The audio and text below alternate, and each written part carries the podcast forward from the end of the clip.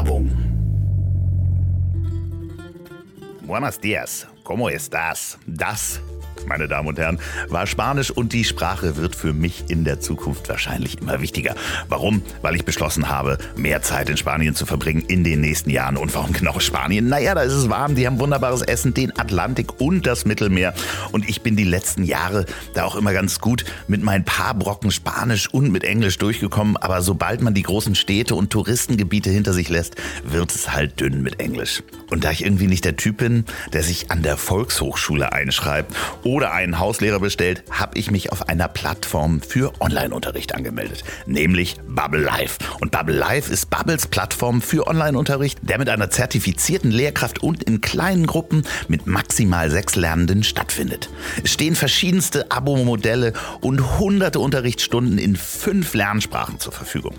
Englisch, Deutsch, Französisch, Spanisch, Italienisch. Und der Unterricht wird an allen sieben Tagen der Woche und rund um die Uhr angeboten. So lässt sich das Lernen flexibel und standortunabhängig in den Berufsalltag integrieren. Also das heißt, egal wo ihr seid auf der Welt, da könnt ihr lernen. Und ihr habt dabei die Wahl aus hunderten Unterrichtsstunden zu verschiedenen Themen und für alle Lernlevels. Und total praktisch, der Unterricht findet via Zoom statt und das haben wir ja inzwischen alle installiert. Jedes Bubble Live Abo beinhaltet unbegrenzte Unterrichtsstunden, sodass Lernende innerhalb des gewählten Abo-Zeitraums so viel Unterricht buchen können, wie sie wollen. Das heißt, wenn ihr wollt, könnt ihr selber bestimmen, wie intensiv ihr lernen wollt. Und wisst ihr, was das Beste ist? Beim Bubble Live Abo bekommt ihr die Nutzung der preisgekrönten Bubble App inklusive. Damit könnt ihr dann den Unterricht eigenständig vertiefen oder sich auf den Unterricht vorbereiten. Und das Schöne bei dem Unterricht bei Bubble Live ist, dass der Schwerpunkt auf der Konversation liegt. Das heißt, man kann alltägliche Situationen und Gespräche nehmen und damit die neue Sprache lernen. Ja, und dabei kann man nämlich auch Fragen stellen und erhält direktes Feedback zur Aussprache, Grammatik und Vokabeln. Das ist total praktisch. Und wenn ihr sagt, das ist genau das Richtige, ich möchte auch Spanisch, Englisch, Französisch, Italienisch oder eben Deutsch lernen, dann geht mal auf bubble.com slash Ziel. Bubble wird geschrieben B-A-B-B-E-L.com slash Ziel. Z-I-E-L. Alles klein eingeschrieben. Hol dir das ein, drei oder sechs Monats-Abo von Bubble Live mit 50% Rabatt schon ab 29,90 Euro im Monat. Das Angebot gilt noch bis zum 28.02.2023. Also meldet euch da an und dann kann es nämlich sein, dass wir zusammen Spanisch lernen. Und diese Information findet ihr natürlich auch in den Show Notes. Vielen Dank, Bubble Live, für die Unterstützung dieser Folge. Werbung Ende. Ich habe das natürlich gelernt, auf der Bühne immer den starken Max zu markieren und mögliche Schwächen zu unterdrücken und auch nicht zuzulassen. Und ich glaube, durch die Pandemie wurde dieser Prozess dann natürlich sehr, sehr äh, verstärkt. Aber das wäre auch ohne Pandemie gekommen.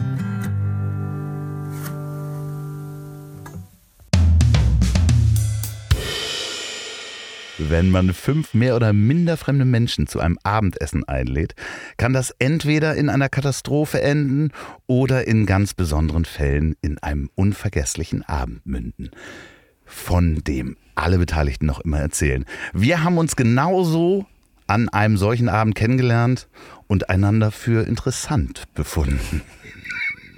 Was ein berühmter Fernsehkoch und ein preisgekrönter Buchautor der auch gleichzeitig Fußballpodcaster ist, damit zu tun haben, das kläre ich heute mit Henning Wieland. Ich bin ganz gespannt. so viel Lügen auf einmal. das stimmt doch gar nicht. Wir haben uns auch an einem. Nein, es ist alles wahr. Also es ist wirklich, kann ich nur aus tiefstem Herzen unterschreiben. Ich unterschreibe mit Blut. Ja, aber ich fand das so schön, wie wir uns kennengelernt haben, weil das war ja wirklich ein Abend. Man kann es auch sagen, Lukas Vogelsang ist der Postillon d'Amour gewesen. Ja. Hat uns zusammen an einen Tisch gesetzt, hat gesagt, ihr kennt euch alle nicht. Ich habe noch jemanden mitgebracht, den äh, auch niemand kannte.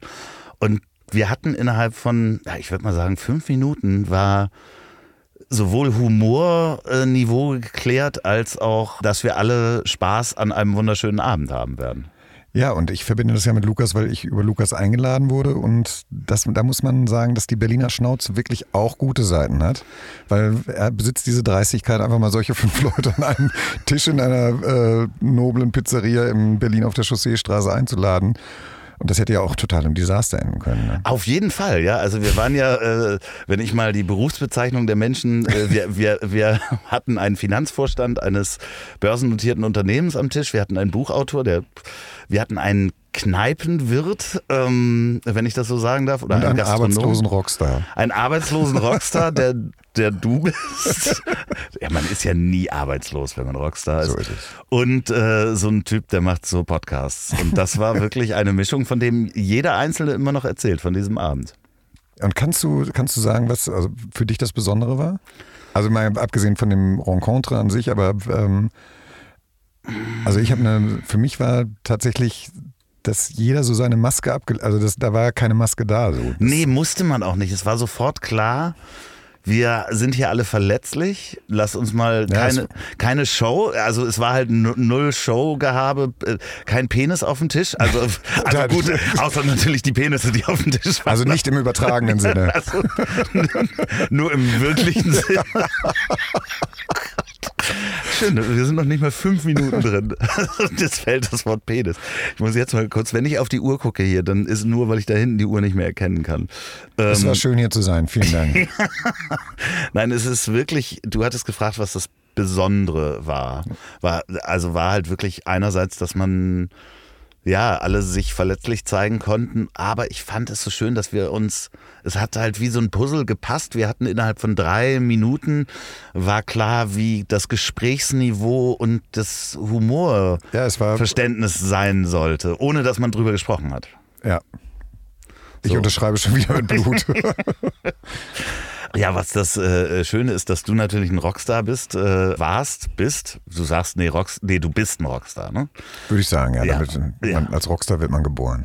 Für äh, alle ZuhörerInnen, in dem Fall, die Henning nicht kennen, Du, um das einmal abgeklärt zu haben, wir sind äh, hier auch kein musikjournalistischer Podcast.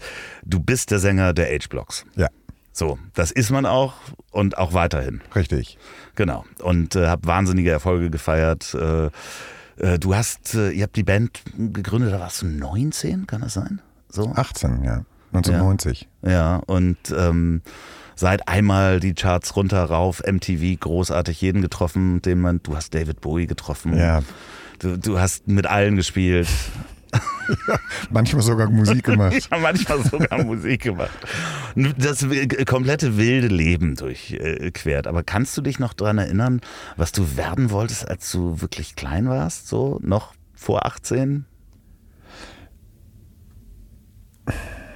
Nee. Und das, es gab diesen Wunsch auch nicht. Also ähm, mein Vater, der aus der Landwirtschaft kommt, dachte natürlich immer, dass ich Bauer werden wollte. Ähm, und irgendwie gab es viele so mir indoktrinierte Berufswünsche. Aber tatsächlich habe ich bis heute, bin ich auf der Suche nach meiner wahren Leidenschaft und meiner wahren Berufung. Und das, das unter dem, dem Titel Rockstar zu subsumieren, ist eigentlich mehr eine Not als ein frommer Wunsch. Weißt du denn, ich meine, du bist ja jetzt gerade Pferdewirt, wenn man das so sagen darf. nee, du hast mir erzählt, dass du auf einem, einem Pferdehof gerade äh, residierst ja. und da auch viele Arbeiten übernimmst und da ja auch, auch einen Teil deiner Berufung vielleicht findest. Ja, auf jeden Fall erlebe ich da und finde ich viele schöne Wahrheiten, komischerweise. Also es klingt jetzt alles. Die letzten zwölf bis 18 Monate ist sehr viel passiert, wo, wo ich sagen würde, jetzt bin ich so älter geworden. Oder jetzt bin, jetzt kommen so ein paar Altersweisheiten. Eine davon ist zum Beispiel, ich kann mittlerweile auf dem Hof morgens um sieben irgendwie die Pferde füttern. Das sind so 40 Pferde, meinetwegen. Ich könnte theoretisch auch die, die Stelle ausmisten. Das kann, ganz kann ich auch mittags und abends wiederholen aber ich werde nicht dafür bezahlt, ich muss es nicht machen. Dadurch mache ich es viel öfter, als ich es eigentlich machen müsste. Das heißt, ich stehe auch gerne morgens zum Füttern der Pferde auf und gucke demjenigen, der dafür bezahlt wird, einfach zu. Und der weiß mittlerweile auch, dass er sagt, hier kannst du mal da vorne den, den Springplatz abziehen. Also da gibt es dann so ein Gerät, was ich noch nie vorher in meinem Leben gesehen habe. Damit kratzt man quasi den Sand aus den Ecken eines äh, Springparcours, damit da halt eben nicht so viel Sand an, in den Ecken liegt. Und das kann man nur händisch machen und dann laufe ich da so rum und die Leute, die da auf dem, auf dem Hof ihre Pferde stehen haben und dann natürlich auch viel reiten, die wissen, dass ich eigentlich Musik mache oder eigentlich kein, kein Pferdewirt-Praktikant bin.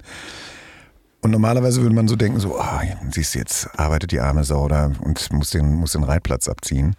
Aber irgendwie empfinde ich dann, dann einen gewissen Stolz bei, weil es, äh, weil es für mich eine Funktion erfüllt. Mir macht es Spaß und das ist besser als, äh, keine Ahnung, mit Räumer äh, Netflix gucken. Ja, ich meine, ich hätte ja meine nächste Frage wäre gewesen, aber warum besitzt du 40 Pferde? Ähm, das, das ist nur die Hälfte. Das Polo-Team muss ja auch irgendwie bespielt werden. Ich glaube, Polo kann man selber nur spielen, wenn man so sieben Pferde besitzt oder sowas. Ne? Also für so eine Polo. Ähm, Geschichte habe ich mal gehört. Aber ich habe auch überhaupt gar keine Ahnung. Nee, ich tatsächlich auch nicht. Ich habe äh, einen Freund, der ein Polo-Team sogar, sogar besitzt.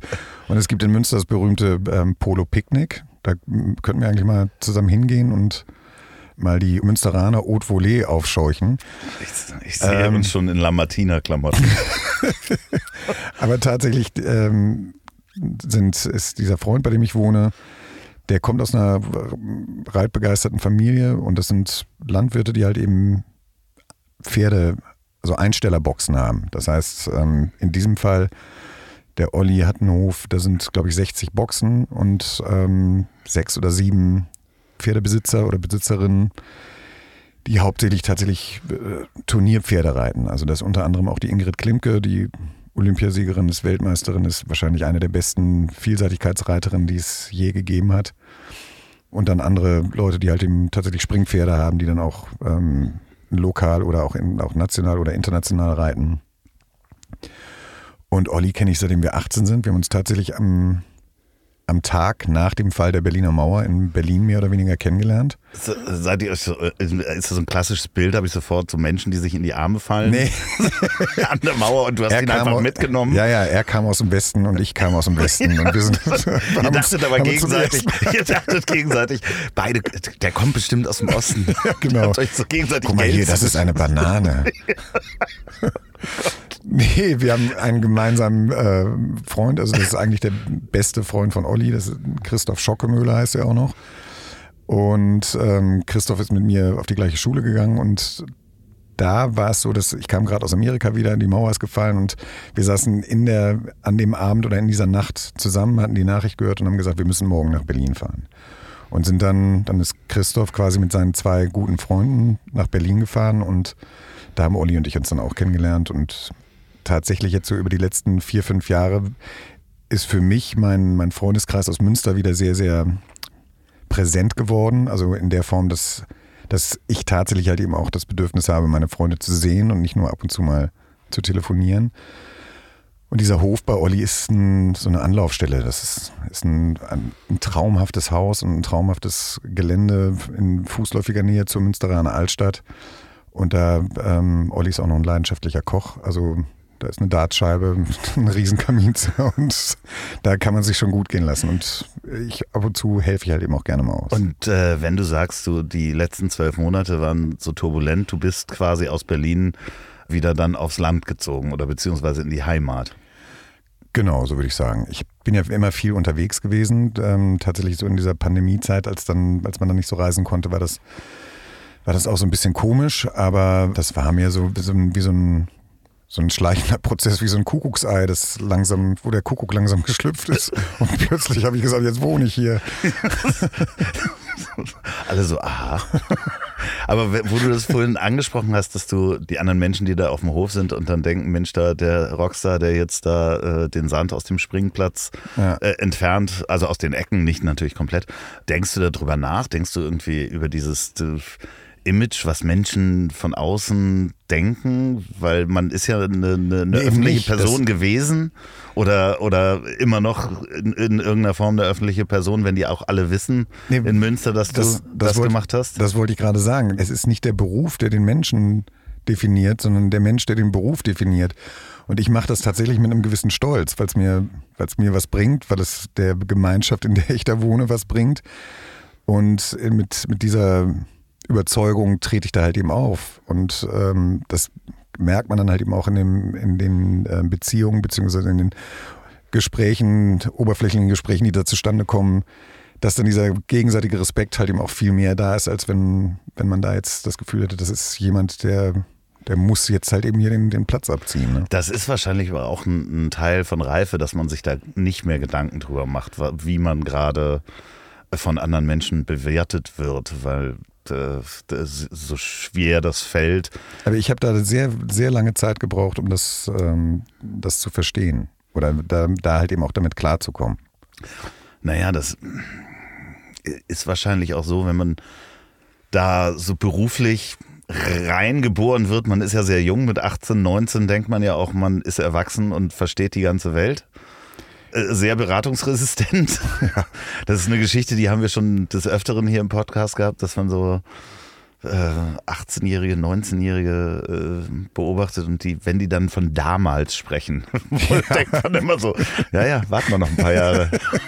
ja, aber relativ gesehen ja, ja, hat das ja durchaus eine Berechtigung. Ja, klar, ja, ja, aber, aber äh, wenn man es dann natürlich so kennt, dass man auch sofort in eine Welt geworfen wird, wo man durchgehend bewertet wird von dem, was man macht. Das fängt bei Charts an ja, und vor allem, wenn es, also bei uns war es ja so, wir haben die erste Platte so durch, durchgeschossen, dass, es, ähm, dass ich dachte, das ist ja einfach, das geht jetzt immer so weiter. Ja. Und wenn dann, dann gibt es ja Interviews oder Leute, die dich nach, nach Zeitgeschehen fragen oder was gerade so aktuell los ist. Und dann war es bei mir tatsächlich so, dass, dass, ich dachte, ich muss zu allen Dingen auch eine Meinung haben und da meine Meinung zu abgeben. Und das ist wahrscheinlich das, was man dann auch so darunter versteht, den Boden unter den Füßen zu verlieren was ich dann halt eben auch schmerzhaft erfahren durfte, als es dann nicht immer so weiterging mit dem, mit dem Verkauf der Platten. Ne? Ja, weil ja Platten insgesamt halt ja auch irgendwann schwer zu verkaufen waren. Ne? Also muss, man mal, ja. muss, muss man auch einfach mal so feststellen, dass ihr natürlich in so eine Zeit komplett reingeraten seid, wo noch anscheinend alles okay war. So Musikfernsehen war groß, die Musikindustrie äh, funktionierte noch einigermaßen. Also das fing dann ja, glaube ich, so ab 95, 96 an, äh, wo es dann losging, dass äh, äh Menschen illegal Musik downgeloadet haben. Ja, ich glaube, das waren noch zwei, zwei, drei Jahre später. Also so richtig Netz, ja, also, letzter ja, Alarm gab es dann. Der, der, Alarm wurde groß, es fing so an 95, als das so, da haben es so die Freaks gemacht. Also, ja, ja. Ich. ja, genau. Ja, das ähm, erklärt einiges. Ja, ja, aber, aber das war halt wirklich so, wir haben ja damals für, habe ich ein, für ein Musikmagazin im Internet geschrieben, äh, Sub Audio mhm. und äh, durfte da mitarbeiten. Also ich habe nicht sehr viel geschrieben, ich war nicht der, einer der Autoren, aber ich durfte auch mal was schreiben. Äh, ich habe da eher Presse und PR gemacht, falls jetzt die äh, E-Mails eintrudeln von den Menschen, die da wirklich geschrieben haben. Liebe Grüße an Holger Infeld an dieser Stelle.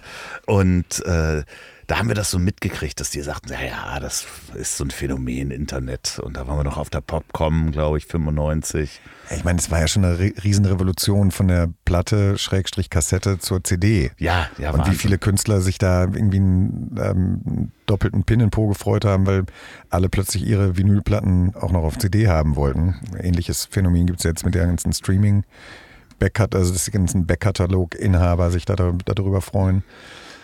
Aber ähm, wenn ich das jetzt mal so Revue passieren lasse, unsere erste Platte, also unsere erste Single haben wir 1993 veröffentlicht und da gab es tatsächlich, also da war eine CD schon was Abgefahrenes und wir haben, waren eine der ersten Bands, die eine CD-ROM gemacht hat, also digitale Inhalte auch mit der CD verkauft haben, was totaler, also ich das damals schon nicht verstanden habe. Aber diese Entwicklung von von Kassette über CD dann zu, ähm, zu digitalen Downloads und also sowohl illegal als auch legal und jetzt hin zum Streaming und dann auch wie Musik vermarktet wird. Das früher ein Video zu drehen, ja, oder MTV auf Deutsch, das war, das war eine Revolution. Ja. Wir, haben, wir sind früher immer nach London gefahren, haben da äh, mit Christian Ulm auf in schlechten Englisch halt eben englische Interviews für den deutschen Markt gemacht. Also das, was so in, in 30 Jahren passiert ist, ist wirklich atemberaubend, wenn man sich das mal vorstellt. Ja, ich finde das ja auch so spannend. Ich habe gerade das Hörbuch von Werner Herzog mhm. gehört, also sein Buch, was er äh, beschreibt. Und der ähm, hat, glaube ich, mit 17 das erste Telefonat geführt. und äh, ist in so einem kleinen Alpenbergdorf groß geworden. Die hatten keinen Strom, kein fließend Wasser und äh, nur einen äh, Raum, der beheizbar war. So, und er hat die komplette Evolution, technische Evolution von ich führe mit 17 mein erstes Telefonat und ähm, mach jetzt äh, CGI-Filme, wo plötzlich ja. computergenerierte Schauspieler passieren. Ach, CGI, äh, Computer Generated, Generated Images. Genau. Ähm, ah. Das hat er alles erlebt und er sagt so, ich bin wahrscheinlich der Letzte, der einmal diesen komplette technologischen Schritt durchgehen konnte. Und was, was, da ist mir nämlich heute ähm, auf der Zugfahrt eingefallen, dass dieses Wissen, oder ähm, wenn man das erlebt hat, wenn man die Gnade der frühen Geburt hatte, dann ist zum Beispiel, weil man sagt ja häufig, oder mir als ältere Generation wird von den jungen Leuten dann halt eben vorgeworfen, ja, mit dem Handy, da kannst du nicht mit umgehen, das verstehst du nicht. Und, oder da, das ist keine Verwunderung, wenn ich nicht raffe, wie äh, ich auf WhatsApp meinen aktuellen Standort weiterleiten kann. Aber man erwartet trotzdem, und jetzt mache ich wirklich, äh, lehne ich mich sehr weit aus dem Fenster, dass von heute auf morgen die Gendersprache oder ordentlich gegendert wird. Und ich habe überhaupt nichts gegen den Grund, warum man das machen sollte. Ich komme da einfach nur nicht mit klar. Und ich erlebe das häufig, dass ich dann sage, ja, die ganzen Touristen hier, ähm, und dann werde ich ganz böse irgendwie von irgendwelchen 20-Jährigen angeguckt, weil ich äh, das Gendern vergessen habe. Und das ist etwas, was, was mir aufgefallen ist, dass das manchmal auch so ein bisschen zu kurz kommt, dass die Umsetzung halt eben einfach für Leute, die ein bisschen schwerfälliger sind im Denken, weil sie anders sozialisiert und groß geworden sind, das, das umzusetzen. Und da muss, glaube ich, auch ein bisschen Geduld walten. Ne? Das muss sich ja auch ausschleifen, ja. äh, glaube ich. Und da, ich, also ich bin total dabei, jeder macht es, wie er, wie er es will. Wenn er es kann, dann ist gut. Wenn nicht, dann braucht er halt vielleicht noch ein bisschen, aber die nächste Generation wird es schon übernehmen. Ja, es sollte vorausgesetzt ne? sein, dass klar ist, warum man das macht, warum das sinnvoll sein könnte. Ähm, weil man natürlich jeden Menschen gleich behandeln sollte zunächst mal. Das ist ja ein ja, das Spannende ist in dem Zusammenhang, da habe ich mit meinem Vater auch drüber gesprochen, der mhm. übrigens auch ein Problem hat, Standorte bei WhatsApp zu äh, ah, ja. teilen. Liebe Grüße, Papa. Der Und, kann aber hervorragend gendern. nee, genau. wir, wir haben über das Gendern gesprochen und auch über ein paar Begriffe, die man einfach nicht mehr sagt. Und er sagte, ah, das ist schon ganz schön schwierig für mich. Und dann sagte ich, naja, müssen halt sich die Sachen so ausschleifen. Und da bin ich im Gespräch drauf gekommen, wir sind ja noch aufgewachsen mit der siebte Sinn, ähm, Achtung, Frauen am Steuer. Ja, so, so, das war so, das haben wir so gesehen irgendwie, aber mein Vater zum Beispiel, der wird ja nie auf die Idee kommen zu sagen, dass Frauen nicht wählen dürfen. Aber zwischen ihm und Menschen, die der festen Überzeugung waren, dass Frauen nicht wählen dürfen, waren sein Vater und sein Großvater. Nicht, dass sein Großvater der Überzeugung war, dass äh, Frauen nicht wählen dürfen, aber der war umgeben von Menschen, ja, ja. die teilweise wirklich sagten, nee, auf gar keinen Fall dürfen Frauen wählen. Und dieser Gedanke muss sich ja auch erstmal ausschleifen, dass du Absolut richtig. Und ich finde es ganz, ganz wichtig, dass, dass darüber gesprochen wird. Und ich liebe ja. es auch darüber zu sprechen, die vor- und Nachteile oder den, den Grund, warum ich das gerne mache oder warum ich Schwierigkeiten dabei habe, Neues in meinen, meinen täglichen Sprachgebrauch oder in meine Verhaltensweisen ein, zu integrieren. Und ähm, das ist eigentlich das viel größere Problem, dass der Dialog halt eben so gestört ist. Ne? Ja, und das hast du natürlich, um da auf die Musik zurückzukommen, hast du natürlich auch du die Gnade der frühen Geburt gehabt, dass du das alles mitnehmen durftest und das mit beobachten durftest, um jetzt halt zu sehen, okay, da sind wir jetzt angekommen, jetzt sind wir im Streaming, man promotet Musik ganz anders, Videos funktionieren ganz anders. Das ist ja auch was Schönes, wenn man da auch weiter noch lernen darf. Total. Und ich bin vor kurzem mal gefragt worden, ob es so Dinge an der gesellschaftlichen und auch vor allem technologischen Entwicklung gibt, speziell auf den Bereich Musik ähm, gemünzt, die, ähm, die ich gerne zurückdrehen würde. Und ich finde, egal was es ist, es ist alles richtig so, weil die Menschheit letzten Endes auch oder die Gesellschaft nichts anderes als ein Biotop ist und irgendwo regelt sich das selber, ob wir das jetzt gut finden, ob das gesund ist oder nicht. Aber ich glaube, da glaube ich schon grundsätzlich dran, dass, dass der Mensch sich selber schon regulieren wird. Ja, und das. Und sei es durch, so, durch sowas wie Kriege, ne? das kann ja auch sein. ja, natürlich. Aber äh, ich meine, äh, ich habe ja nur auch ein bisschen mit Musikern zu tun und da gibt es dann die einen, die halt natürlich meckern, Mensch, jetzt müssen Lieder nur so und so lang sein, wenn die bei Spotify in den Algorithmus passen und ähm, meine Musik wird gar nicht mehr gehört, früher konnte ich davon leben. Aber das ist ja auch, also daran erkennt man das ja eigentlich schon der Kon Musikkonsument wird merken, dass es ihm irgendwann ein 90-Sekunden-Song auf den Sack geht, weil es halt eben den Udo Lindenberg nicht mehr gibt, der eine Wotan Warmwitz-Platte macht, wo du plötzlich merkst, dass die Musik dir eigentlich scheißegal ist, weil du an jedem Wort hängst, was er dir erzählt. Dass Musiker tatsächlich oder Texter Storyteller sind. Und ähm, ich habe das Gefühl, dass da eine Sehnsucht wieder entsteht. Und ich glaube auch, dass es irgendwann wieder zwölf Minuten Songs mit einem dreieinhalbminütigen Intro geben wird und auf Spotify geschissen wird, auf den Algorithmus zumindest. Ja, und äh, ich, ich finde das auch manchmal anmaßend zu sagen, und äh, dann will ich auch niemandem zu nahe treten, dass wenn jemand sagt, okay, wenn die Bezahlung so ist, dann kriege ich, meine Musik wird gar nicht gehört oder ich werde zu gering dafür bezahlt, dann muss ich auch manchmal einfach sagen, also bei einigen, dann musst du halt was anderes machen, wenn du davon leben willst oder es als Hobby sehen. So, denn es dreht sich einfach die Welt weiter. Ähm, du kannst nicht davon ausgehen, dass wir nochmal wieder zurückkommen zu den 80ern, wo vielleicht auch die Plattenfirmen einfach mal sich 80 Prozent der Sachen eingesteckt haben. Und, so ist es. Und es ist einfach auch pervers. Ich nehme jetzt mal ein Beispiel Madonna. Madonna hat wahrscheinlich 100 oder 200 Millionen auf dem Konto das ist ja auch ein bisschen übertrieben. Also, das, auch wenn die tolle Musik macht, das ist ja auch pervers, was die in den 80ern oder. Aber ist doch bei dir auch pervers. Du hast auch 200 Millionen auf dem Konto mit deinem ja, Podcast. Ja, natürlich, klar. Aber wenn du das jetzt, äh, also ich finde, das gleicht ja auch so viel an. Also es gibt halt Menschen, die können Musik machen, werden entdeckt durch Spotify und haben plötzlich einen Hit, der anders funktioniert. Früher brauchtest du eine Plattenfirma, um einen, einen weltweiten Hit zu haben. Das hast du halt nicht mehr. Ja, und der Begriff des Musikers und des Künstlers ist geprägt durch Menschen, die den Algorithmus verstanden haben und somit halt eben die Reichweite erzielen.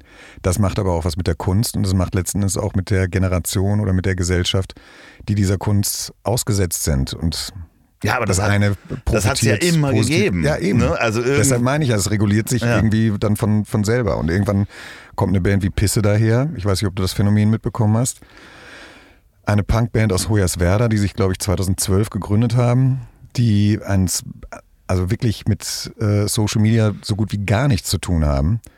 Und plötzlich eine Influencerin in China ähm, einen, einen Teil ihres Songs, wirklich ein grandioser Song, Fahrradsattel, müsst ihr euch mal ähm, reinziehen, ähm, benutzt hat für, ein, für so ein TikTok-Video. Und plötzlich diese Band, die überhaupt nicht nach Aufmerksamkeit äh, geschrien hat, 60 Millionen Streams auf, die, auf, diesem einen Song hat.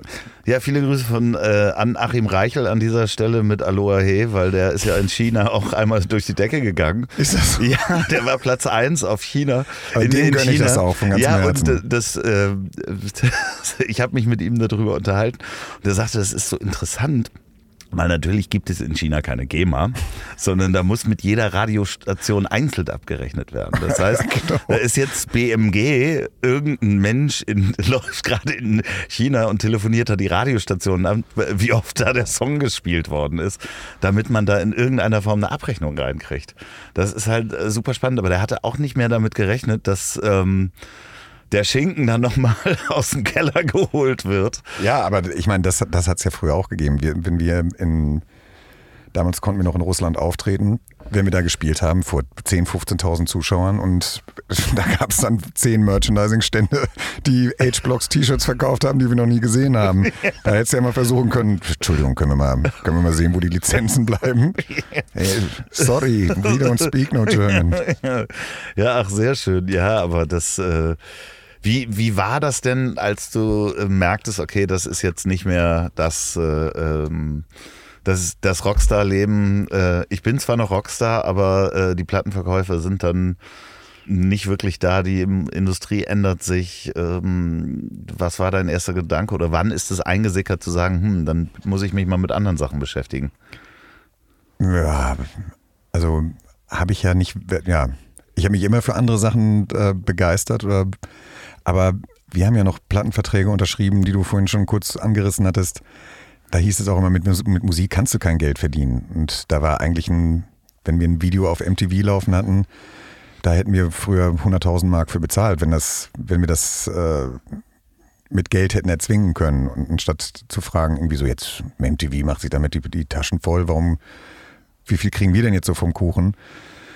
Bei mir, ich habe diesen, diesen Einschnitt, diesen digitalen Einschnitt in der Musikbranche eigentlich nie so wahr, als, als Bedrohung wahrgenommen. Und bei mir war das eher so, dass, dass ich dann schon gemerkt habe, dass die Aufmerksamkeit bei Konzerten, dass dann nicht mehr 10.000 Leute gekommen sind, sondern vielleicht nur noch 2.000 oder irgendwann vielleicht nochmal nur 200. Ähm, das ist schon, das muss man lernen. Und ich glaube, das, das macht dann am Ende des Tages auch wirklich einen, einen professionellen Musiker aus, dass er diese, diese Höhen und Tiefen der Aufmerksamkeit oder der Sehnsucht nach Aufmerksamkeit kennt. Und hast du dann versucht, dir die Aufmerksamkeit woanders zu holen? Ja, ähm, auf jeden Fall. Natürlich viel. Ähm, ja, ich sehe, ich weiß ja auch, was du dann noch alles gemacht hast, ja, vom äh, Fernsehen über. Das waren, ähm, also ich habe eigentlich jetzt so die letzten zwei, drei Jahre erst richtig gemerkt, dass äh, wie wichtig mir Aufmerksamkeit eigentlich ist und immer gewesen ist. Und ähm, dass ich gemerkt habe, dass ich jetzt gerne tatsächlich eher an Dingen arbeiten möchte, die mich wirklich interessieren. Und die Aufmerksamkeit, glaube ich, kommt dann von ganz alleine. Weil wenn ich gerne über ein Thema spreche, wie jetzt zum Beispiel mit dir, dann denke ich nicht darüber nach, ähm, ob jetzt 10 oder 100.000 Leute zuhören, sondern in erster Linie ist mir das Gespräch mit dir wichtig, um da für mich selber was rauszuziehen oder halt eben auch eine Rückmeldung zu bekommen. Und da bist du als Person für mich wichtig, um vielleicht halt eben auch meine eigenen Dinge für die Themen, die ich spannend finde, halt überprüfen zu können. Das ist ja aber auch, auch finde ich, das, das Spannende an dem Medium Podcast. Ich meine, wir sitzen hier wirklich in einem Bus zusammen. ja, es ist, steht niemand, es geht manchmal so jemand hier vorbei, aber ansonsten sind wir ja erstmal alleine.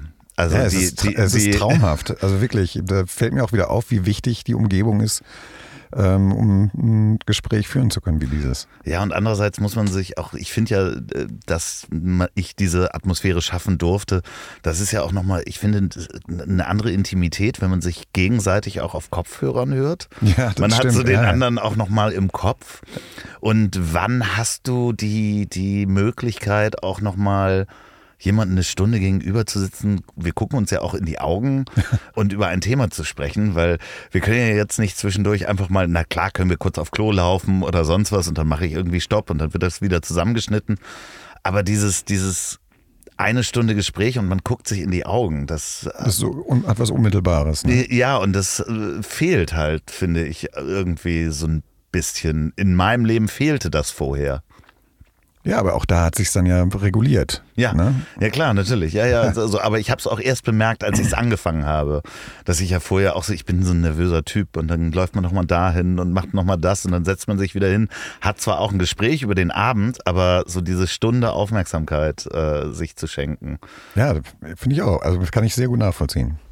Ja, ähm, so bevor wir. Aber was ich da noch mal kurz sagen wollte, was die das ähm, das Ambiente und die Umgebung angeht, in der man sich befindet das ist zum Beispiel, was ich beim, bei der Musik so ähm, bemerkenswert finde. Dass ich habe jetzt heute zum Beispiel so einen Workshop in einer Schulklasse gehabt, wo es um Songwriting ging. Und da sind dann 10, 20 Schüler, die natürlich unterschiedliche ähm, Interessen daran haben, was das Lied schreiben oder was man, was man benötigt. Und da einen kollektiven äh, Mehrwert für alle zu finden, ist, ist gar nicht so einfach.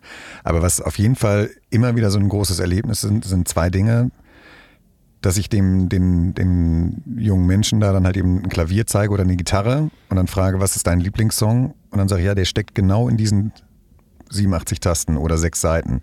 Da steckt jeder Song drin, den du dir vorstellen kannst. Oder ein weißes Blatt Papier.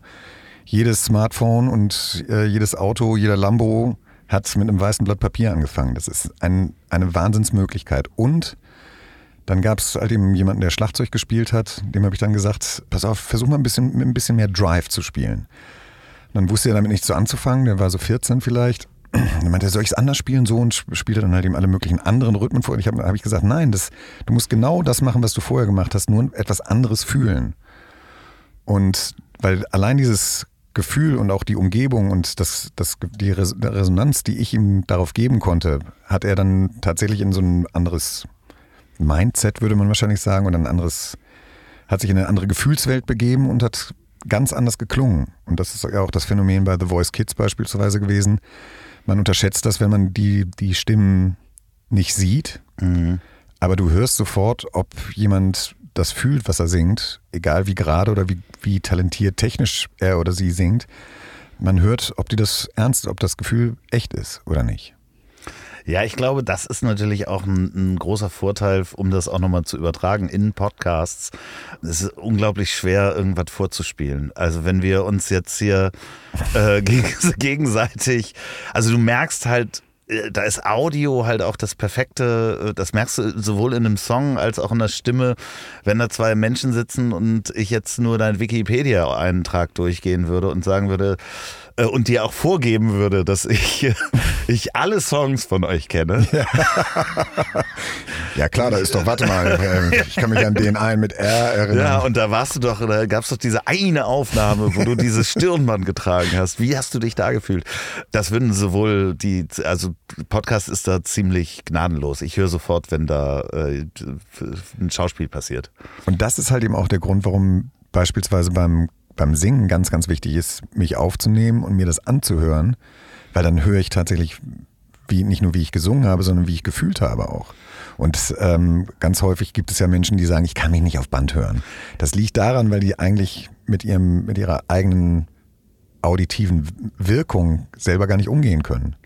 Ja, das hat natürlich nochmal das Phänomen, dass du deine eigene Stimme auch anders im Kopf hörst, weil da einfach nochmal ein anderer Resonanzkörper da ist. Kennt man ja von früher, als man das das erste Mal gemacht hat. Als Aber das, das glaube ich dir nicht, weil da, ich glaube, dass du so viel vor dem Mikrofon verbracht hast, dass du genau weißt. Äh, bei mir ist es gar kein Problem mehr. So, nee, also, äh, ja, aber du, weil du dich akzeptiert hast als Stimme und du weißt, wie du es wie benutzen kannst. Ja, aber sie klingt ja anders als in meinem Kopf. Ja, okay. So, also wir wollen ja jetzt ich habe also in meinem Kopf habe ich halt Robert De Niro Stimme. Entschuldigung. Ja, ich, jetzt weiß ich auch, warum ich die ganze Zeit an Goodfellas denken muss. Die spricht auch mit so einem leicht italienischen Akzent. Aber dass Kopf. Robert De Niro so gut Deutsch sprechen kann, ist Wahnsinn. Ja, es ist ja die Synchronstimme, die ich in meinem Kopf habe. Nein, nein, das ist, das ist Robert De Niro. Oh Gott, oh Gott. Ja, aber äh, das stimmt. Also wirklich am Anfang musste ich mich da auch erstmal drauf einlassen. Und die, die ersten Podcasts habe ich ja auch alle selber geschnitten und ich habe jedes Äh und jeden, jeden Schmatzer und so weiter rausgenommen. Weil ich, und da habe ich Stunden dran gebraucht. Ich äh, habe das aber einfach akzeptiert, um nochmal ein Äh einzuschieben. Äh. und macht es ehrlich gesagt auch spannender, finde ich.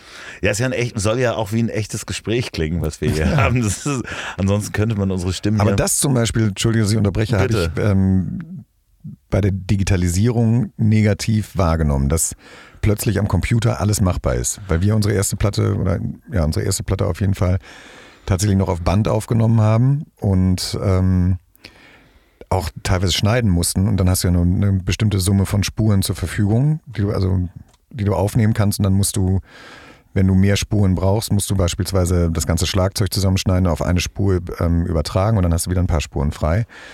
Und dass plötzlich man halt eben auch bestimmte Fehler rausnehmen konnte. Oder dass ähm, durch digitale Instrumente konntest du plötzlich jedes Instrument simulieren und zwar perfekt. Und irgendwann klingt jeder Song gleich, weil überall alles halt eben die Stimme bearbeitet wird, die Instrumente bearbeitet werden können. Und dann habe ich gemerkt, dass es Produzenten gibt, die angefangen haben, extra Fehler einzubauen. Oder jetzt gibt es ja wieder viele, viele Bands und Musiker, die Songs produzieren, dann wirklich auf einer Bandmaschine das Ganze dann wieder zurückdigitalisieren, beispielsweise, einfach um diesen, diesen anderen Sound, dieses Fehlbare halt eben auch drin zu haben. Ne? Werbung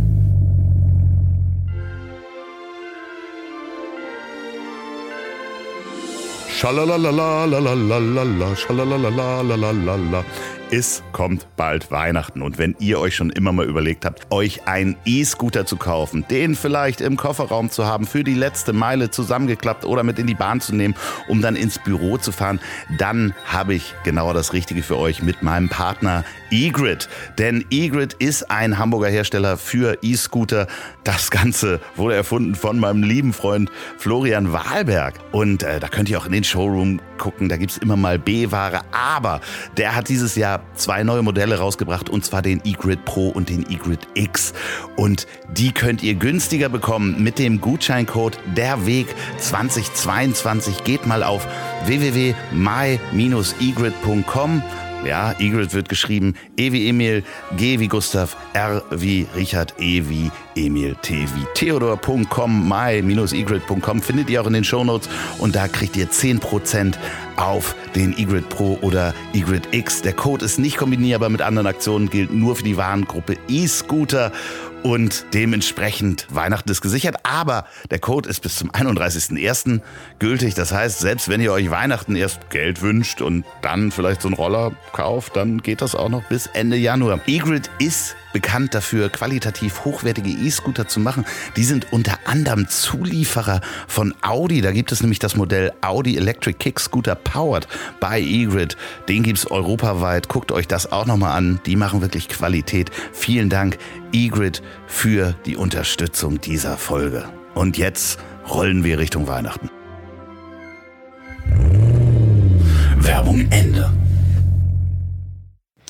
Hast du auch angefangen mit diesem klassischen Vierspurgerät mit der Kassette drin?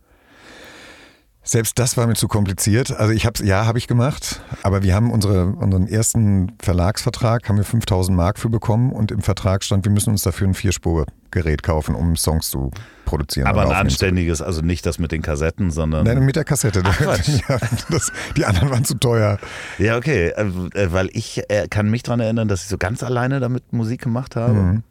Und da war es ja so, dass du hast deine vier Spuren, dann hast du drei belegt und hast die auf die vierte Spur auf die vierte Spur gebounced und dann hattest du nochmal äh, äh, deine drei Spuren. drei Spuren. wo du noch mal was machen konntest. Dann konntest du wieder zwei aufnehmen, die dann auf die, ähm, auf die dritte Spur ja, bouncen und, und dann mit der, wieder die dritte mit der vierten bouncen. Das hat dann sehr gerauscht Spuren. auf jeden Fall am Ende. Also, aber geil. Ein geiler Brei, der da entstanden ist. Aber als ich das das erste Mal hatte und merkte, ich hatte so einen kleinen Drumcomputer ähm, irgendwo, der konnte, ich konnte ihn auch nicht richtig bedienen, aber ich konnte so drei, vier Sachen machen und dann ein Keyboard noch irgendein Schnickschnack dazu spielen. Ja, der konnte schon ein bisschen mehr.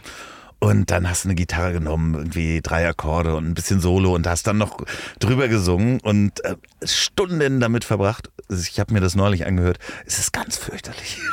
Ich, ist, ich finde es geil. Also damit äh, ist halt Punk mehr oder weniger. Ja, ne? es ist, ja, aber es ist halt. Also es ist immer noch sehr lustig, das sich anzuhören. Ich bin aber auch kein guter Musiker, aber ich hatte so Bock, den Kram auszuprobieren, wie es funktioniert. Ja, und dieses Phänomen, wenn du plötzlich alle Spuren gleichzeitig laufen lässt, das ist ja heutzutage auch noch so, ja. wenn du irgendwie was einsingst und dann zweite, dritte, vierte Stimmen, dieses, das ist ja Magie irgendwie dann plötzlich, wenn plötzlich alles zusammenklingt, wenn es zusammenklingt. Ja, und, aber das andere ist halt auch, dass man dann diese fünf Minuten, die man sich da äh, bekifft reingespielt hatte, ähm, oder sieben, dann natürlich auch diese sieben Minuten durchspielen musste, jedes andere Instrument. Ja.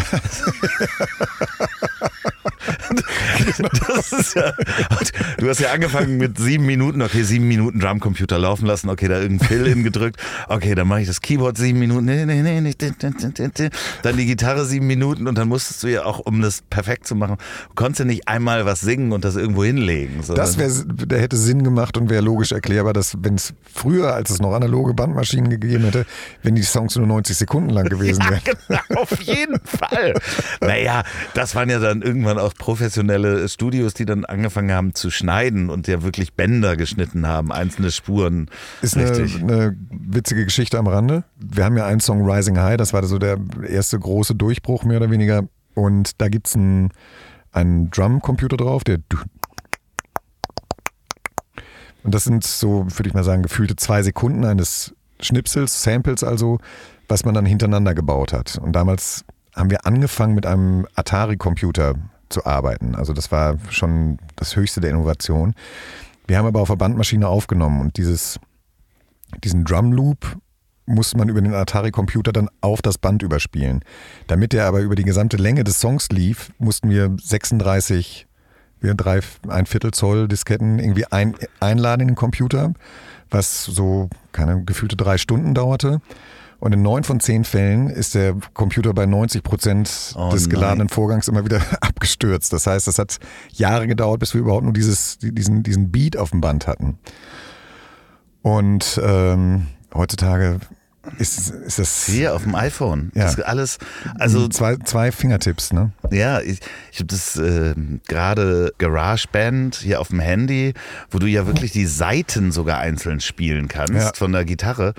Das habe ich auch gerade Achim Reichel gezeigt und äh, der hatte das zwar GarageBand, hatte er zwar gesehen, sagte so wirklich, nee, ich kann jetzt hier drauf Gitarre spielen. Das ist ja, also, was, also großartig einerseits, aber andererseits natürlich auch beängstigend, weil du ja in fünf Minuten so einen Song zusammengestellt hast. Also wirklich, ob der dann gut ist, ist nochmal was anderes. Genau, das Aber ist wir Frage. klingen so ein bisschen wie alte Männer gerade, ne? Ja, aber wir können den, den Bogen gerne in die, in die Neuzeit spannen. Das Wichtige ist ja, bleibt nach wie vor mein, mein Computerwissenschaftslehrer in den 80er Jahren hat immer gesagt, ihr müsst verstehen, dass der Computer das dümmste Gerät ist, was ihr euch vorstellen könnt. Ihr müsst es halt eben bedienen, ihr müsst ihm immer sagen, was er tut. Und bei all dem technologischen Fortschritt äh, ist es halt eben, liegt es letzten Endes an mir oder dir, was wir daraus machen. Und das finde ich das Spannende an der Zeit, weil in deinem Telefon ist halt eben auch ein komplettes Medienunternehmen. Du kannst deine eigenen, deinen, deinen eigenen Fernsehsender quasi gründen, deine eigene PR-Agentur. Du hast sofort alle möglichen Vertriebsmöglichkeiten. Das ist, eigentlich ist das sensationell. Man muss es halt eben nur verstehen und zu nutzen wissen. Du machst ja auch weiterhin noch Musik. Die letzten Male, wo wir äh, telefoniert haben, warst du des Öfteren im Studio. Mhm. Kann man schon sagen, was da in, in welcher Art, da wie was passiert? Ja, ich habe Anfang des Jahres einen, ähm, zusammen mit Jan Löchel einen Song für, einen, für einen Film gemacht, der bei RTL Plus lief oder immer noch läuft. Dann habe ich mit Anna R., die kennt man als Sängerin von Rosenstolz, Songs geschrieben. Da wird nächstes Jahr auch was veröffentlicht werden, gehe ich mal von aus. Aber tatsächlich habe ich mich ähm, viel hingesetzt und einfach Musik geschrieben und komplett ausgeblendet, wofür ich das nutzen könnte. Also ich habe auf Deutsch wie Englisch gesungen oder getextet und auch wirklich nur das, was, wo, wo ich Bock drauf hatte. Also eigentlich tatsächlich mir selber zugehört, was, wie es mir, wie es mir gerade geht und das dann aufs Instrument und den Text übertragen. Das ist ein sehr spannendes Erlebnis gewesen. Äh, war das auch Teil, Teil der, ähm, ja, des Prozesses der Pandemie, wo man eben auch nicht live spielen konnte, zu sagen, dann gehe ich mal ins Innere und äh, versuche das irgendwie auf Band zu bannen? Ja, also bei mir hat das, muss ich fairerweise sagen, schon vor der Pandemie angefangen, dass, äh, dass ich merkte, dass mit meinem, ähm, dass mit mir, mit meiner Psyche, dass die sehr stark auf Reserve läuft. Mhm. Aus, aus verschiedenen Gründen. Also da können wir nochmal einen eigenen Podcast zu machen. Aber ich habe gemerkt, dass, dass, dass ich einfach äh, nicht, nicht gesund bin, so richtig. Und ähm, ich habe auch damit, ich habe das natürlich gelernt, auf der Bühne immer den starken Max zu markieren und mögliche Schwächen zu unterdrücken und auch nicht zuzulassen. Und ich glaube, durch die Pandemie wurden, wurde dieser Prozess dann natürlich sehr, sehr ähm, verstärkt. Aber das wäre auch ohne Pandemie gekommen. Und tatsächlich, meine Frau hat dann immer gesagt, ähm, was, was macht dir wirklich Spaß? Und das ist eigentlich eine, eine lächerlich einfache Frage, aber ich habe da wirklich lange Zeit für gebraucht, ähm, was mich wirklich, wirklich interessiert.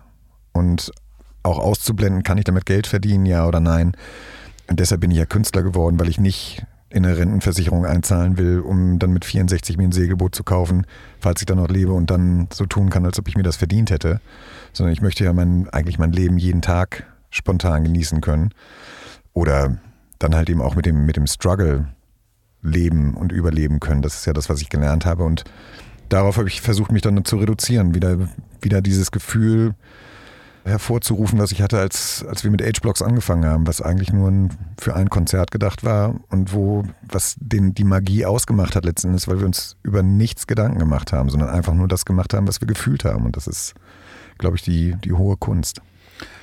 Das heißt, äh, du bist ja, haben wir ja anfangs gesagt, auch immer noch in dem Prozess rauszufinden, was dann Spaß macht, um zu sagen, okay, das äh, mache ich dann jetzt erstmal weiter. Ja, das im Idealfall soll es natürlich auch Spaß machen. Aber ich beneide Menschen, die ja zum Beispiel ein Landwirt oder ein Bauer, der jeden Tag 18 Stunden arbeitet und einfach glücklich ist, dass er auf dem Acker stehen kann oder Ställe ausmistet abends nach Hause kommt, kochen kann und ähm, dann um 10 ins Bett geht, weil er am nächsten Morgen wieder um 6 aufstehen muss.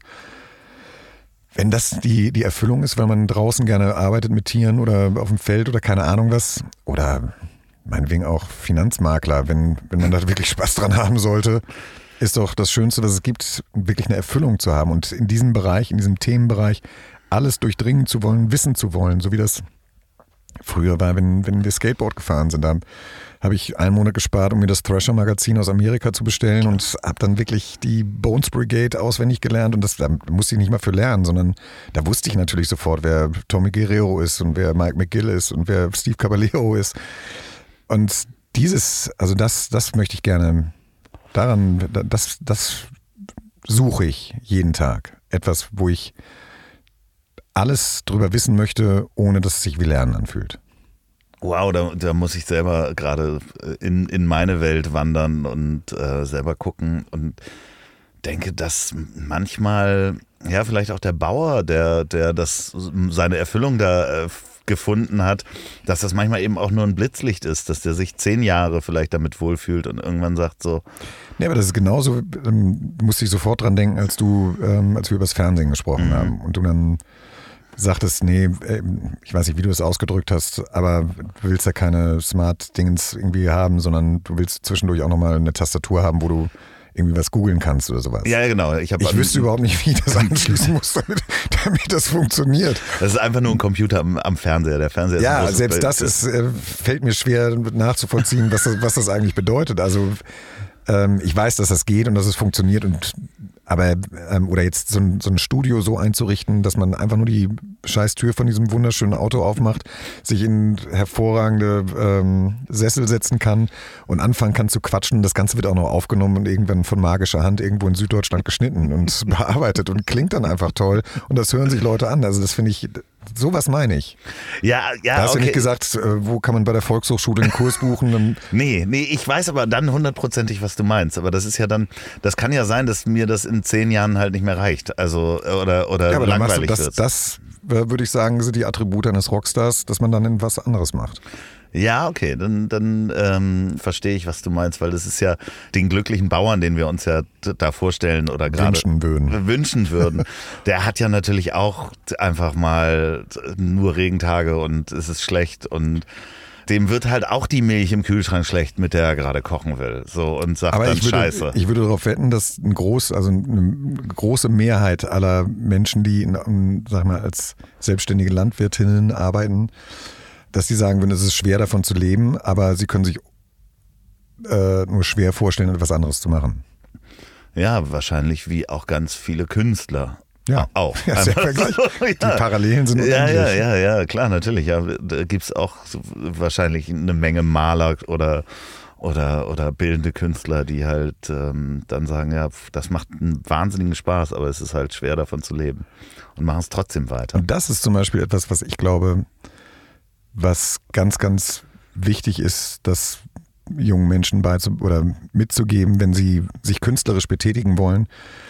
Und ich habe das auch erst spät begriffen, die Kunst muss immer zuerst kommen.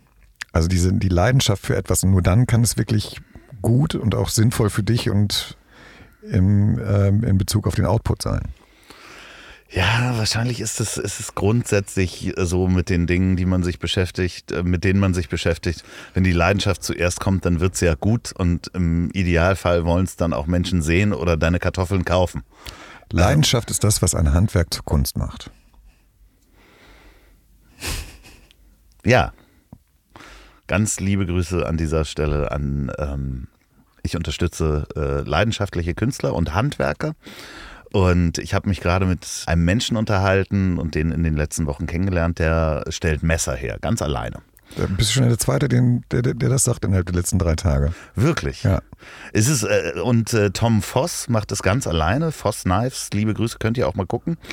Ähm, das ist ja spannend. Und äh, ja, ich habe überlegt, ich habe mit dem telefoniert und er sagte, Mensch, ja, diese Zeiten sind hart weil natürlich äh, ein Luxusmesser ist das Erste, worauf du verzichtest, wenn du kein Geld hast, weil das dreimal überlegst, dass das Ikea-Messer ja auch noch schneidet. Und wenn du das alleine machst, ist es natürlich schwer davon zu leben. Und ich dachte, oh, der lebt davon. Der lebt davon.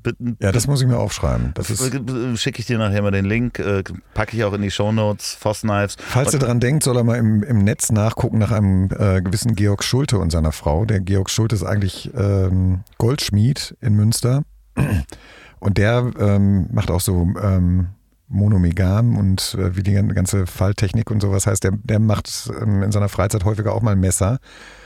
und der schnitzt auch Löffel und so einen Scheiß. Ah. Und ist, da da gibt es eine riesen Community für Leute, die, die sowas machen. Und ich glaube, dass das zum Beispiel auch für Musiker ganz, ganz wichtig ist, dass du dir einen Raum schaffst, in dem du Gleichgesinnte hast. Ne? Natürlich. aber- Und da ist es auch die Leidenschaft, aber natürlich ist, die, ist es im Moment, in der momentanen Zeit, schwer davon zu leben. So, Ja. und dann dachte ich, ja, wie kann ich den unterstützen? Ich kann den mal im Podcast nennen und hab, hab dann auch äh, was arrangiert. Wie heißt der nochmal? Tom Voss. Voss Knives. Foss Knives. Genau, mit V-O-S-S.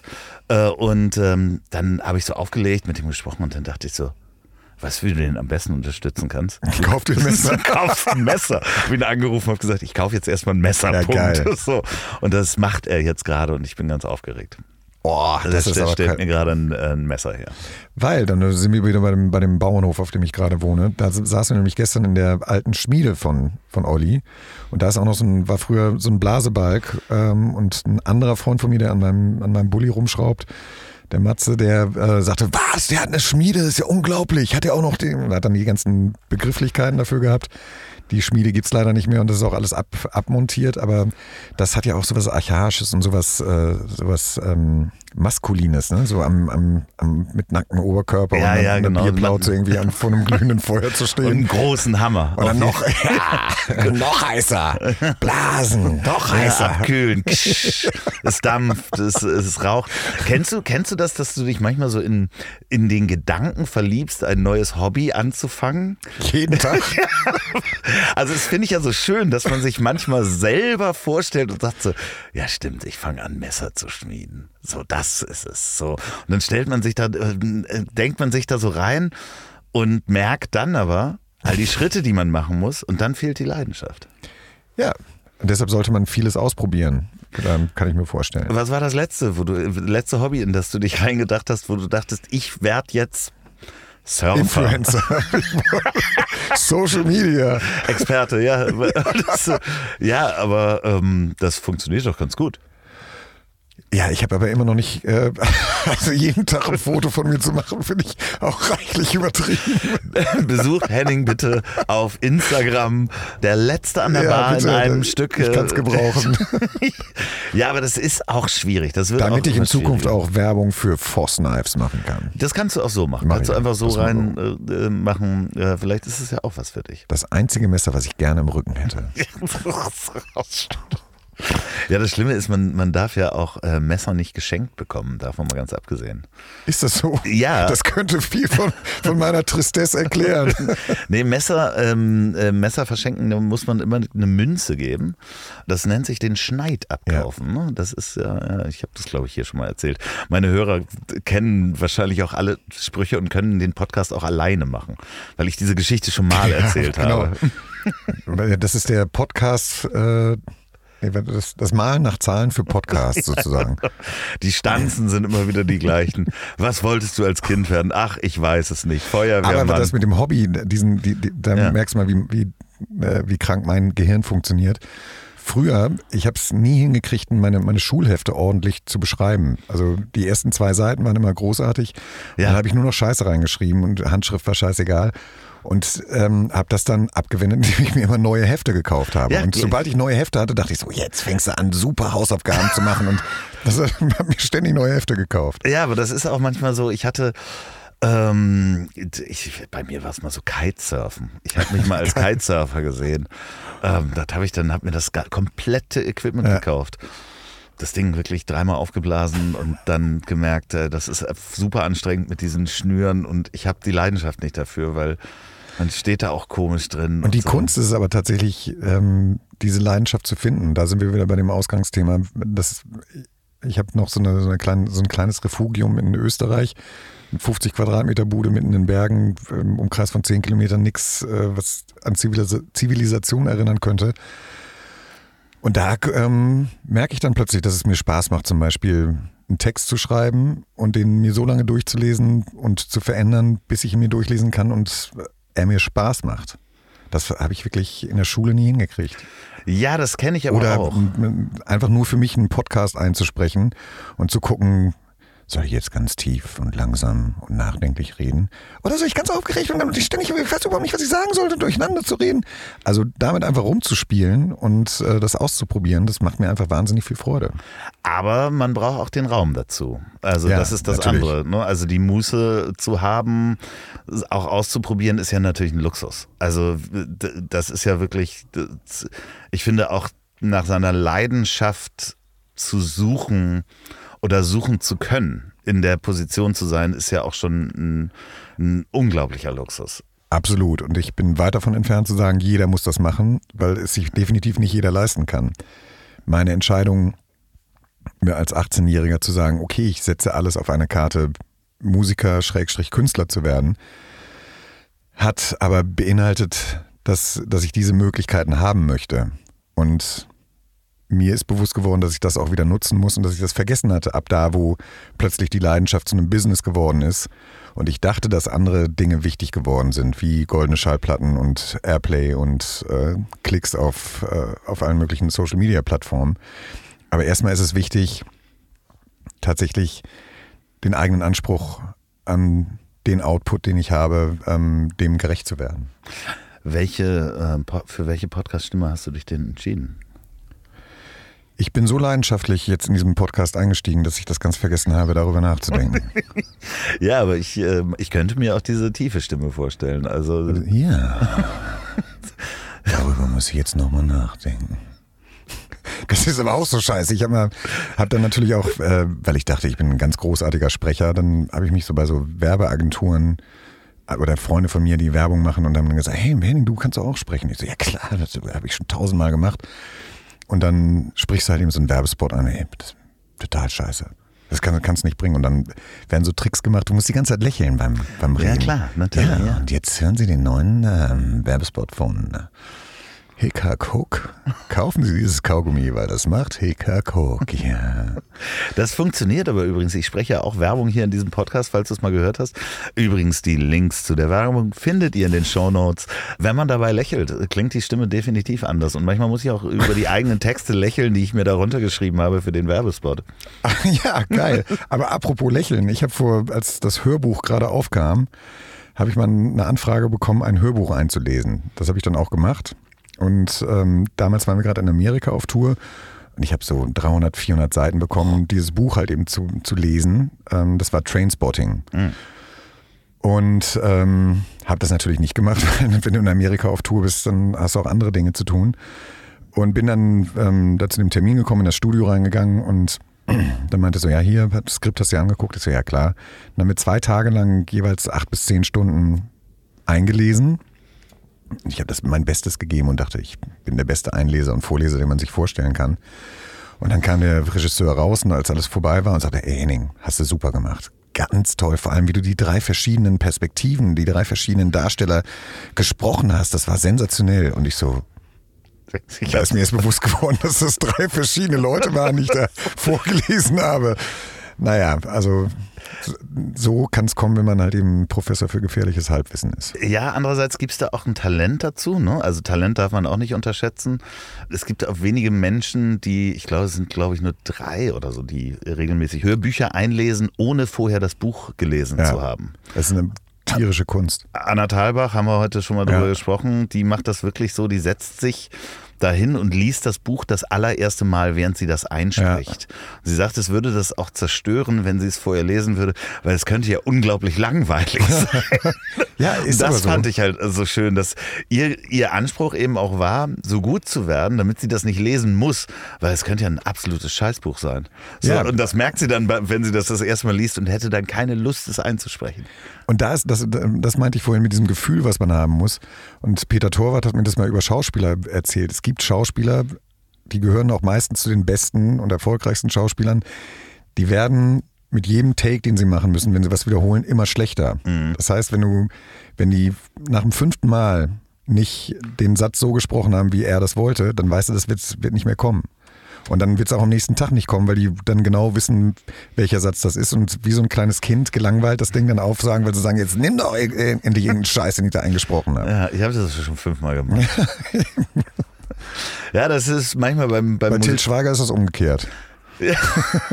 Gott, da gibt es irgendeinen neuen Film auf Netflix, den, wo ich nur Ausschnitte von gesehen habe, wo ich dachte, gut, dass ich mir das nicht antun möchte. Medieval oder so, ist eine Serie oder sowas.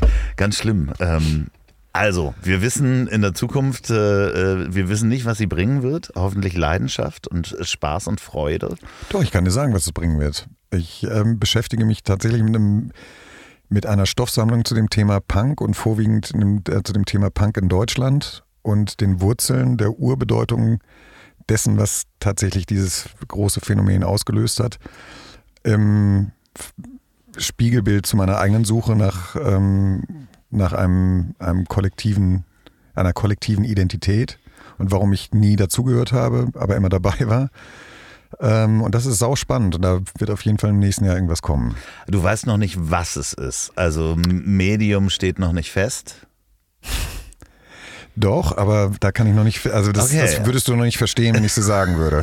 Okay, dann. Ähm, äh, da, dafür ist die Gesellschaft noch nicht reif genug. ich kann es dir sagen, aber es würde Teile der Gesellschaft verunsichern. Ist, ist doch der dann würde die Welt untergehen. also, hoch, vielleicht bist du. Ja, okay. Aber ähm, dann, du sagst, es wird im nächsten Jahr was kommen und. Ähm also, unser Freund Lukas Vogelsang hat ich habe immer gedacht, so Podcast, ich muss jetzt auch einen scheiß Podcast machen. Hatte aber nie, nie ein Thema. Haben wir auch schon mal drüber mhm. gesprochen. Und der hat mich dann tatsächlich auf eine, auf eine Idee gebracht und hat gesagt, du bist ständig auf der Suche nach irgendwas. Und ich habe ja auch ein Praktikum beim Oberbürgermeister gemacht. Ein Praktikum Richtig, in der, da wollten wir ja eigentlich auch nochmal drüber sprechen, dass du, du, Bürgermeister von Münster werden willst. Ja. Willst ja. du das immer noch? Nee, ich hab, deshalb habe ich ja das ja, okay. Praktikum gemacht. Und selbst für den Bürgermeister braucht man eine gewisse Leidenschaft. Und der Amtierende hatte tatsächlich etwas, was ich nie haben werde. Und ähm, ich hätte dann den Anspruch, auch ein guter Politiker zu werden und da, das, das, da wäre die Versuchung einfach zu groß, einfach mal das Hackebeil rauszuholen und den Plenarsaal oder das Rathaus platt zu machen. Schön. Wie in dieser N3-Sitzung äh, ja, noch. Genau da muss ich immer dran denken. Wie hieß er denn noch? Hieß er nicht irgendwie? Ja, egal. Nein, aber da hat er ja ähm, diesen Hammer rausgeholt. Also in diesem, eine Axt, ja, ja. Und, und ähm, Meisel ist der Teufel. und dann meinte Peter Meisel, das war unser, der, der Entdecker von Age Blocks. Ah, okay. Der hatte nämlich damals ähm, als 18-Jähriger, glaube ich, hat sein Vater, der, der ähm, hat die berühmten Meisel-Verlage und den Hansa, die Hansa-Studios und äh, Hansa-Verlage gegründet. Der hat seinen 18-jährigen Sohn damals nach Memphis geschickt, in die Sun Studios. Und der ist als Fahrer von Johnny Cash, äh, Elvis Presley etc. unterwegs gewesen und hat die dann in der, in der Limousine mal zum Studio und wieder nach Hause gefahren und hat sich dann gedacht, eigentlich müsste man diese Hits, diese internationalen Hits mit nach Deutschland nehmen und da deutsche Texte drauf machen. Und so ist Schlager entstanden. Also Peter Meisel hat mit dazu beigetragen, dass es den Begriff Schlager überhaupt gibt. Ja, und dann saß ich auf meinem Hausboot und dann er im Bademantel, Johnny Cash. Das war so eine geile Zeit. Gunther. Gunther hab ihn selig. Ja, Wahnsinn. So, wir springen von. Aber Johnny Cash haben wir auch kennengelernt. Ja, natürlich. Du hast sie alle kennengelernt. Nee, tatsächlich. Und ja. er, hat, er hat sich dann damals noch eine Box oder zwei Boxen A25 Singles von Ring of Fire bestellt, weil er sagte, das wäre eine der besten Coverversionen, die er je gehört hätte. Und die wenigsten wissen ja, dass er mit dem Song eigentlich, außer dass er ihn gesungen und berühmt gemacht hat, nichts zu tun hat. Seine, seine Frau hat den Text geschrieben, deshalb auch Ring of Fire. Jetzt überlegt ihr mal, was, wofür das steht, was für ein Bild das. Ähm ja, ja, also man kann da. Und ähm, Val Kilgore, der Gitarrist der Johnny Cash Band, hat den Song geschrieben. Und ähm, Gott hab ihn selig. Wissen wir nicht, ob er überhaupt mit Gott irgendwas zu tun haben wird. Ähm, wahrscheinlich eher nicht. Deshalb will ich ja unbedingt in die Hölle. ja, aber wir waren nochmal bei Punk. Apropos äh, Punk, Hölle. Also wir wissen noch nicht, welches Medium das wird. Lukas Vogelsang hat gesagt, ähm, du suchst du, immer. Genau, du bist ständig auf der Suche und nimm dir einfach ein Thema, wo du Bock drauf hast und versuch das halt eben in beispielsweise einer Podcast-Reihe von zehn Folgen dir zu, ähm, dir selber zu erklären. Und ich hatte gerade einen Anruf aus Amerika bekommen mit der Nachricht, dass ähm, Fat Mike von der Band NoFX das Punkrock-Museum in Las Vegas eröffnet. Und das wird wahrscheinlich das größte Punkrock-Museum aller Zeiten werden. Und der hat mir tatsächlich dann auch eine Sprachnachricht geschickt, wo er mir dann halt eben im Prinzip gesagt hat, irgendwie so nach dem Motto, was ist eigentlich mit dem deutschen Punk los?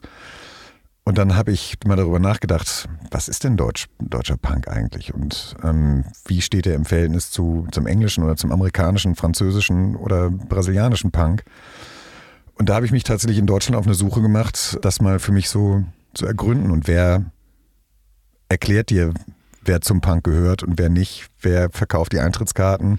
Wer macht die Regeln? Gibt es sowas überhaupt? Und ähm, wo sind die ungeschriebenen Gesetze vergraben? Das, das ist sauspannend, sich das einfach mal anzuschauen. Und ich glaube, Punk, deutscher Punk ist tatsächlich auch die einzige ähm, musikalische Jugendbewegung, die sehr, sehr autark und unbeeinflusst vom, von der internationalen Szene sich entwickelt hat, weil ja die politische Phase, Anfang der Mitte der 70er Jahre, halt eben in Deutschland auch sehr, sehr bedeutend war. Ne? Ja, und eine ganz eigene. Ne? Deutscher also, Herbst ja. oder die, ähm, die Auswirkungen des deutschen Herbst, sag ich jetzt mal mit APO und, äh, und RF etc. Und auch so, das war ja die Nachkriegsgeneration, die unter den Talaren halt eben noch nach dem Muff gesucht haben.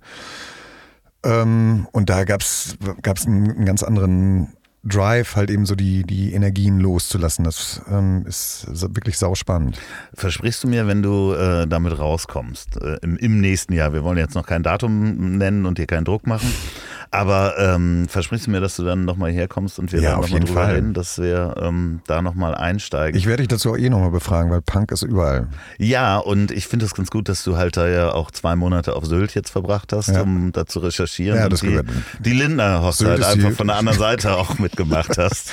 genau, ich habe in den Arsch von Lindner geguckt, da sehr viel Punk entdeckt. Oh, mein lieber Henning. Ja, Wusstest du übrigens, das habe ich in meiner Recherche von einem sensationellen Podcast-Kollegen, die haben, äh, und dann kam Punk, musst du mal, musst du mal rein, ja. das ist wirklich sehr gut. Und die haben mich darauf aufmerksam gemacht, dass die äh, FDP mal einen Wahlslogan hatte, der hieß FDP ist Punk. Und das ist, eine, das ist dann natürlich wirklich etwas sehr, sehr weit in den Arsch von Patrick Lindner, hätte ich fast gesagt, gegriffen. Da suche ich heute noch. Wie heißt der nochmal der FDP-Lindner? Ja, äh, Stefan? Äh, Christian. Ja. Chris, wir Freunde nennen Patrick, ihn Chris. tut mir leid. Patrick Lindner soll ein ganz netter Kerl sein. Ja, deshalb habe ich mich auch entschuldigt. Ja, bei, natürlich. Bei Stefan hätte ich das nicht gemacht. Ähm, Christian meine ich. Stefan Lindner ist, glaube ich, noch. Der macht Schokolade. ja, in der Schweiz. Und, äh, und dann kam Punk, FDP Punk Plakat, gucke ich mir gleich mal an, ob wir das irgendwie finden. Und da übrigens, ähm, könnt ihr rausschneiden, wenn ihr wollt, nee. ist ein, ähm, in diesem Zusammenhang bin ich auch auf einen Jens Rachut aufmerksam geworden, der ähm, in der Nähe von Hamburg, glaube ich, lebt. Hat unter anderem eine Band wie Dackelblut gehabt. Und der beschreibt wirklich in einem tollen Podcast von dem äh, Jan-Klaas Müller, das ist der Bassist von Tokotronic, beschreibt er im Prinzip eigentlich, was, was diese Attitude oder die Haltung des Punk ausmacht, ist auch großartig. Und der Podcast von Jan-Klaas Müller heißt ähm, Reflektor, kann ich auch sehr empfehlen. Ah, ähm, ja, ich hatte äh, Schacke hier mal ja. äh, zu Gast, den kennst du ja wahrscheinlich ja, auch noch. Ne? Feinkunst Krüger, ähm, ja. äh, eine legendäre. Ja, und Undercover äh, ist, macht er ja, ne? Äh, ist er noch bei Undercover? Hm, das weiß ich gar nicht. Doch, glaube ich. Ja, ziemlich ich sicher. glaube, er macht nur noch die Galerie. Ja? Ähm, aber äh, du meinst den ehemaligen ähm, ähm, Booking-Agenten? Nein, nein, nein, nein. Das, äh, ähm, Ach nee, so, nee, den Schacke meinst du? Weil ja, es genau. gibt auch noch einen den Sänger. Den ja, Sänger. Ja, ja, den Sänger. Ja, sorry. Ja, ja, den, den Sänger ist eine der legendärsten Live-Aufnahmen damals auf Sub-Audio gewesen, wie er sich mit äh, Punks prügelt und angespuckt wird äh, und selber ja Punk machte. Ja, ja. Und ähm, Happy Grindcore hieß Nicke. So. Happy Grindcore. Also es lohnt sich, es ist wirklich ein, ein, ein, ein Füllhorn der, ähm, äh, ja, der, der Lebensweisheiten. Also sich mit, mit Punk zu beschäftigen und die meisten ähm, mir inklusive haken das sofort unter etwas ab, was sie mit bunten Haaren oder mit äh, Tetrapack vom, vom Sparmarkt oder keine Ahnung was ähm, verbinden. Es ist tatsächlich, wenn es, wenn man es reduziert auf den, auf diesen Impuls, aus dem es entstanden ist, ist es etwas, was die Welt retten kann. Dann werden wir da auf jeden Fall nächstes Mal drüber sprechen. Wenn ihr jetzt gerade mit dem Auto unterwegs seid dann überlegt doch mal überhaupt, äh, was ist denn Leidenschaft, wo fahrt ihr gerade hin? Dreht vielleicht einfach mal Punk im Radio auf. Falls ihr diesen Podcast bei der Arbeit hört, dann googelt auch mal nebenbei einfach mal all die Namen und ähm, guckt, was für euch Punk sein sollte. Und wenn ihr diesen Podcast zum Einschlafen hört, ähm, dann bedanke ich mich erstmal ganz herzlich bei meinem heutigen Gast, der jederzeit wiederkommen darf. Ähm, Henning, es war mir ein Vergnügen. Ähm, und die letzten Worte hat wie immer mein wunderbarer Gast. Das größte Kompliment, was ich aussprechen kann, es fühlte sich an wie bei meiner Psychologin, denn da vergeht die Stunde wie im Flug. So, und jetzt zum Abschluss noch Werbung in eigener Sache. Wenn ihr noch eine Produktion der Ponywurst Productions hören wollt, dann hört doch mal rein in den Podcast, den ich zusammen mit Olli P. mache. Ich hab dich trotzdem lieb. Erscheint jeden Montag, gibt's überall, wo es tolle Podcasts gibt. Ich hab dich trotzdem lieb mit Olli P. Vielen Dank, gute Nacht. Dieser Podcast ist eine Produktion der Ponywurst Productions.